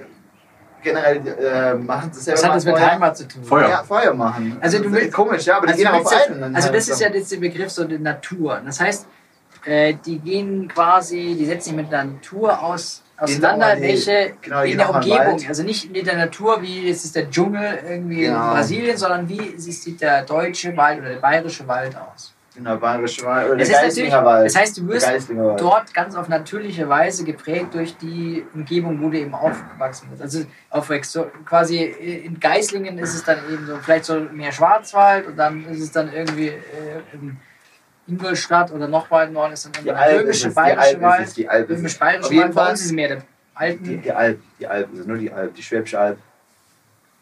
schwäbische. Wunderschön. Du weißt Bescheid. Wund- Wunderschön. Genau, das mal Kalkgestein. Silvester Wie heißt diese verbracht. Höhe nochmal? Wunderschön, ja. Wunderschön. Ja, wunderschön. viel. Diese Viel Steige. Kalk, äh, Kalk, Kalkgestein. Kalkgestein. Gut, auf jeden Fall auf Feuer und besuchen dann auch mal die Feuerwehr und ähm, ja, setzen sich damit auseinander. Äh, dann, dann kommen Themen vor wie äh, Nahrungsmittel, was angebaut wird, Kartoffeln, Getreide und sowas in der Richtung. Dann wird auch mal Wind gemessen. Es wird sogar auf erneuerbare Energien mittlerweile eingegangen, was gut, also äh, äh, warum das gut ist. Also man tut da schon auch ein bisschen nacharbeiten. Äh, ja, also äh, zwecks, zwecks ähm, ja, nachhaltiger Energiegewinnung. Genau, habe ich auch gelesen. Nachhaltigkeit ist da sehr hoch im Kurs. Ja, sehr, finde ich sehr, gut, wichtig. sehr gut. Wie Strom erzeugt wird Und. Konsum, äh, Konsum, bewusstes Konsumieren wird auch, Super, wird auch sehr äh, gut. thematisiert. Deswegen finde ist ich es auch so traurig, dass äh, wenn man wenn man deutschen Eng äh, deutsche Mathe anschaut, äh, hat in der Woche sieben und fünf Stunden dort Mhm, im ja. Und äh, Sach, also der Sachunterricht hat nur drei Stunden. Ja, also eigentlich Zu ich wenig. Ne? eigentlich zu wenig, weil das so wichtige Themen sind. So, die, diese Umwelt Ist aber das dritte Fach, das in die Gesamtnote ein, eingeht, oder? So habe ich das in Erinnerung. kann sein. ja drei, also ich weiß nicht, ob das noch passiert. Ja, es gibt auf jeden. Fall zu den Themen Ja. natürlich auch Noten zu jedem Einzelnen, ganz klar. Und da wird auch abgefragt, auch das heiß begehrte Thema Sexualkunde wird da kurz angeschnitten. Ne? Ähm, gut. Was noch ti- wichtig war im Thema Heimat und Sachkunde, tatsächlich war ähm, dann eben die Heimat selber, also die Umgebung Dorf, dann auf Europaebene und die Kinder dort haben auch Präsentationen über andere Länder äh, machen dürfen. Da hat nicht nur die Lehrerin was draus gelernt, sondern die ganze Klasse hat über andere Länder was näher gebracht. Also letztendlich, Heimat und Sachkunde war dann letztendlich ein großer, ein, verbinden, äh, ein großes verbindendes Thema. Die Leute, die Kinder haben sich sogar anscheinend gestritten, wer welches Land machen darf. So, also ähm, es war natürlich, äh, also bestimmte Länder waren natürlich hoch im Kurs, weil es dann auch äh, Leute gab, die mehr aus dem Bereich kamen. Ähm, trotzdem konnte man sich dann so einigen, dass jeder einen Bereich gemacht hat und da, da hat auch die Lehrerin, jeder hat was gelernt von der Kultur und man durfte vorstellen, was man wollte. Und eigentlich ist Heimat und Sachkunde dann eine Bereicherung für die Menschen, sowohl eben auf, ähm, auf, auf persönlicher Ebene als auch für andere, andere Länder. Also das fand ich auf, auf Heimatsebene, auf deutscher Ebene als auch für andere Länder, das fand ich sehr, sehr äh, interessant, dass sie das so machen, so aufklärend. Ja? Also da werden wirklich neue ich gut, ja. Generationen Mhm. äh, äh, ausgebildet. Oder Da hat sich auf jeden Fall was getan im Bildungssystem, weil 1969 äh, wurde ja dann irgendwie die Volksschule auf die Grundschule und die Hauptschule, glaube ich, Ja. umgestellt. Ja. Das heißt Mittelschule. Äh, Mittelschule, sorry. Nee, jetzt äh, also kritisiert wurde an dem alten Fach, da hieß es noch Heimatkunde und dann wurde es in Sachkunde oder Heimat- und Ja. Sachkunde umgetauft. Und äh, es war dann, also die Kri- Kritik an dem alten Fach war die Diskrepanz zwischen der Erfahrungswelt der Kinder und dem angeblich heilen bäuerlich-handwerklichen, der, der angeblich heilen bäuerlich-handwerklichen Idylle des Heimatkundeunterrichts. Das hat- Man hat so ein bisschen so eine heile Das Welt wollte man nicht haben. vorgespielt. Das wollte man dann abschaffen, weil man gesagt hat, das hat nichts mehr mit der Moderne zu tun. Also man wollte mehr Realität Genau. reinbringen, aber man hat aber nicht diesen Geist reingebracht, wie man diese Idylle wieder schafft. Weiß ich nicht. Was eigentlich vielleicht Ja, äh, was, was ich da auch interessant fand, dass die heutzutage auch mehr Praxis haben, als mehr in den Wald gehen. Mhm. Oder ähm, einmal hatten sie sogar ähm, Schnecken äh, gesammelt und, und die beobachtet und, und, und äh, einfach äh, Mhm. erklärt, wie die funktionieren und äh, den kann Namen sogar genommen. Ja. Kannst dich erinnern, oder? Ich glaube, es geht mehr um diese, diese gesellschaftlichen Entwicklungen, Praxis, also- äh, die, die, und dieser gesellschaftliche Wandel, der halt nicht mehr berücksichtigt wurde. Und den wollten sie wieder mit reinbringen. Weil das Heimatkunde so, so archaisch, bäuerlich, ländlich, idyllisch. Ja, es ist schon zukunftsweisend mittlerweile auch. Inzwischen also, schon, ja. Inzwischen also ich finde das sehr Ja. wichtig. Also die hat sich gewandelt. Zu meiner Zeit äh, war das, also ich fand das nicht so. Ich war auf der gleichen Grundschule wie, wie Sie und unterrichtet äh, und zu meiner Zeit hat, hat man das da nicht gelernt. Ja, wir hat so. sich was getan. Ja, und, und Also man sieht, war man äh, auch draußen. Man Das ist ja auch immer wieder. Kritik, ne, dass, dass Deutschland mit der Bildung nicht hinbekommt. Ein paar Punkte scheinen doch ganz gut zu laufen. Die Jungen müssen raus an die frische Luft. Fortschritte, Fertig. zu geben. Ja, aber das es Thema. Heimat und Sachkunde, raus an die frische Luft. Fertig. Okay. Noten geben, wie sie Ja. rumtanzen. Da wir jetzt auch über das gesellschaftliche, äh, äh, den gesellschaftlichen äh, Wandel geredet haben, gesellschaftliche Veränderung, warum auch Heimat und Sachkunde natürlich bildungspolitisch ähm, oder auch in der Bildung sich verändert hat. Mhm. Ähm, ja, der Begriff Heimat hat ja auch wirklich allgemein einen ganz anderen Wert inzwischen. Ja. Redet in Fachkreisen von Heimat 2.0 Mhm. dementsprechend. Mhm. Und ähm, es, geht, es geht um dieses globale Dorf, in dem wir uns jetzt inzwischen befinden. Also, Weil alles so alles, vernetzt so, ist. alles vernetzt, genau. Weltgemeinschaft. Mhm. Ähm, durch die Globalisierung folgen. Ähm, und viele sehen das auch eigentlich eher als einen positiven Aspekt, weil, weil Menschen mit verschiedenen ethnischen Hintergründen, verschiedenen Werten Mhm. trotzdem irgendwie zusammenwachsen, sich austauschen, in die Kommunikation treten, um dort einen ganz eigenen neuen Heimatgriff ähm, zu schaffen. Mhm. Und ähm, ja, Philipp Riederle zum Beispiel meint, Moskau und New York liegen direkt neben Burgau. Das Museum of, Museum of Modern Art kann ich genauso besuchen wie das Ulmer, Ulmer Münster. Bist du auch Ulmer? Mehr oder weniger. Da war es Sie nicht weit, ja. Also, Also haben die Geistinger dann die, sagst, die Ulmer angegriffen und Also umgekehrt. die Verankerung in einer lokalen Gemeinschaft ist aber trotzdem wichtig, weil wir global kommunizieren, unterwegs sind, aber natürlich nicht im globalen wohnen können und auch nicht im Glo- globalen immer handeln können. Wir müssen lokal handeln. Das ist auch der, der Begriff Lokalisierung. Mhm. Da äh, haben wir damals in Erdkunde haben wir den gelernt. Das ist Mhm. auch schon vor knapp 15 Jahren anscheinend ein Thema. Äh, dass natürlich auf, auf der einen Seite durch die Globalisierung der lokale Begriff verändert wird, aber trotzdem beibehalten wird. Dass so zwei Teilaspekte sind. Ne? Dass jetzt natürlich die, durch die Globalisierung nicht alles gleich, nicht komplett uniform, eine uniforme Welt wird, dass man trotzdem seine eigenen ähm, kulturellen Werte beibehält, die aber trotzdem mehr mit, mit ähm, anderen Kulturen teilt. Dadurch einfach ein ganz Mhm. neuer Begriff auch von Heimat entsteht. Darf ich da, darf ich da schon Natürlich, drauf eingehen? Also, äh, weil das Interessante ist, erinnert mich an, äh, was der Paul Collier schreibt. Mhm. Äh, weil du weißt ja, du sagst ja, das ist quasi, wir rücken zusammen, die Welt wächst zusammen durch die Globalisierung, durch Ja, die ja. Vernetzung, durch Welthandel. Ja. Und da schreibt er, also er nimmt an, dass die Migration insgesamt abnehmen wird in der Mhm. Zukunft. Eben weil es dann dadurch, durch die Vernetzung und so Mhm. weiter, auch die, die Einkommensunterschiede reduziert werden. Mhm. Sehr Ähm, schön. Und dass das auch eben auch durch Internet Heim, Arbeit in Mhm. Heimatländern möglich ist. Also quasi, es gibt ja viele, in IT gibt es ja viele, kennt jeder Mhm. wahrscheinlich, gibt es ja viele Inder. Mhm. Ne? Mhm. Und, die, und die können ja auch von zu Hause aus haben. Also das ist Also, auch dieses, ja. Paul Collier versteht sich sicherlich gut mit, mit Rüdger Brickmann. Ich, weiß ich nicht. Weil das wäre auch so ein Ansatz, dass er sagt, durch diese Oder war bei modernen, der Weltbank, das ist auch eine Sache. ja, ja, aber durch diese modernen äh, Errungenschaften, die wir haben, äh, dass wir die jetzt sinnvoll nutzen sollten, um einen Paradigmenwechsel einzuleiten sozusagen, damit es jedem wieder besser geht, damit auch die Teilbereiche, wo vielleicht aktuell mehr Armut ist, ähm, dass die jetzt daran wachsen können, was vielleicht andere Teile weniger Armut ist, wie die westliche Welt, dass sie daran profitieren, aber nicht in dem Sinne profitieren, dass sie alle hierher kommen, Mhm. und einfach nur flüchten von ihrem eigenen, aus ihrer eigenen Kultur in unsere, sondern ähm, mit dem Wissen, was sie halt auch medial haben Mhm. ähm, und äh, durch die Vernetzung trotzdem vor Ort ihre eigene Heimat verbessern, verändern können. Mhm. Das wäre ein schöner, schöner Gedanke eigentlich. Ja. Das halt, klappt. Das ist nämlich das, ist- das ist das Spannende eigentlich am Schluss äh, zu Heimat, weil er schreibt am Ende, deswegen weiß ich nicht, ob er jetzt sich mit Rüdger Bregmann so gut verstehen würde. Er schreibt am Ende, vielleicht ist es auch eine gerechtfertigte Aussage, er schreibt Mhm. am Ende, Forschen, äh, Forschung und Fakten sind wichtig, nicht nur Gefühle.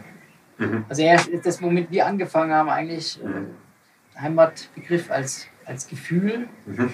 es reicht eben nicht mehr aus. Also wir haben auch unsere festgesetzten Grenzen und Ja, wir müssen die verstehen, die Ideologien, die mit reinspielen, Mhm. die Kulturen, Ja. Religion etc. Ähm, aber es soll ja trotzdem insgesamt, wie Tunja Hayali schreibt, es soll ja ein, ein sozialer Begriff sein, Mhm. eine soziale Gemeinschaft, Ja. ein inklusiver und kein exklusiver Begriff. Mhm. Absolut. Genau. Ist auch wieder, eigentlich sind wir wieder bei der goldenen Mitte. Ja. Die goldene Mitte. Goldene Mitte, Leute. Ja. Also natürlich die zwei Extreme, immer wichtig zu wissen, wo die Extreme sind, aber immer wieder den Weg zurückfinden in die goldene Mitte. Ganz wichtig. Ist natürlich als Jugendlicher oder als junger Erwachsener schwieriger, Mhm. aber wird dann zunehmend auch wichtiger und ähm, auch einfacher, meiner Meinung nach. Genau. Ja? Und, und da ist halt auch immer die Sache, wie- wieder Glo- Globalisierung, Lokalisierung, Lokalisierung.